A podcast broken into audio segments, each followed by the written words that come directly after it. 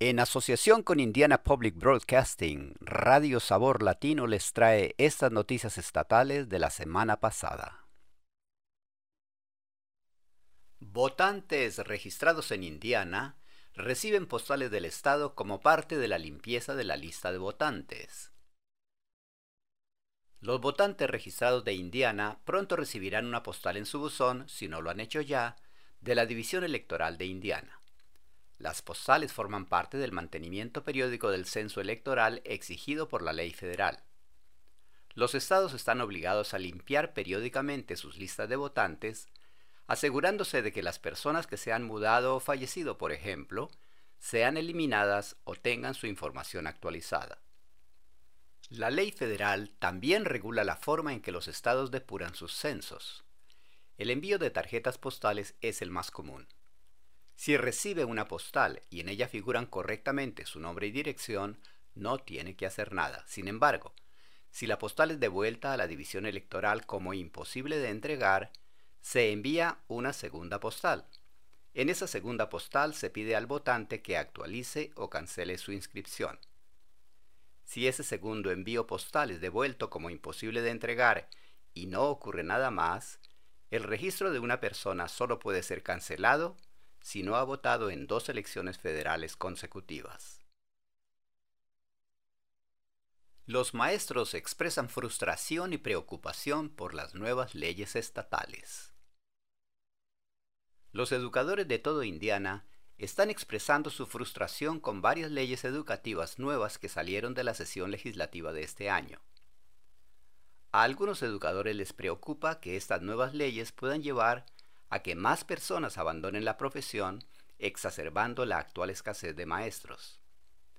John Bordeaux, profesor de historia de octavo curso, testificó junto con docenas de otros educadores en esta sesión contra los proyectos de ley que eliminan la defensa contra las acusaciones de que los empleados de la escuela dieron material nocivo a los menores, reducen el poder de negociación de los profesores y restringen los derechos de los jóvenes transexuales.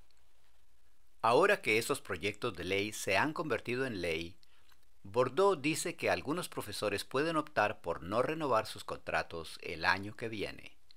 Bordeaux añade, podrían jubilarse o decidir, ¿sabes qué? Quiero cambiar de carrera. Ahora que la escuela está terminando, algunas personas podrían pensar, ¿sabes? Tengo un poco de tiempo extra. ¿Qué más hay por ahí? ¿Hay algún trabajo en la comunidad para el que esté cualificado y que sea menos estresante? Bordeaux afirma que las malas condiciones de trabajo y los bajos salarios también impedirán que nuevos profesores se incorporen a la profesión. En el portal de empleo del Departamento de Educación de Indiana hay algo más de 2.000 puestos vacantes. La conferencia rural destaca la conectividad de banda ancha. En la reciente conferencia anual del Indiana University Center for Rural Engagement, el acceso a una banda ancha de calidad fue uno de los temas principales, a pesar de que las comunidades están invirtiendo millones en infraestructuras de banda ancha. Muchos condados siguen careciendo de servicios suficientes y de proveedores de servicios de Internet. El director del Centro Purdue para el Desarrollo Regional, Roberto Gallardo, organizó una sesión para debatir la conexión de banda ancha rural en todo el estado. Gallardo dice, todo el mundo está hablando de banda ancha, bien porque han tenido problemas con su servicio o porque han oído hablar de estos fondos federales que están a punto de llegar. El Programa de Equidad, Acceso y Despliegue de la Banda Ancha, o BEAD por su sigla, y el Programa de la Ley de Equidad Digital son los dos principales programas federales que se están aplicando en Indiana. Para recibir financiación, Gallardo dice que las comunidades deben confirmar que están marcadas como insuficientemente atendidas o desatendidas en el mapa de banda ancha de la FCC. Gallardo añade, tienen que ir a broadbandmap.fcc.gov, ir allí, escribir su dirección y asegurarse de que su dirección es correcta, su ubicación es correcta. Otros temas tratados en la conferencia son el embarazo entre adolescentes, la escasez de atención sanitaria en las zonas rurales, la necesidad de más apoyo en salud mental, los problemas de abuso de sustancias y la escasez de mano de obra.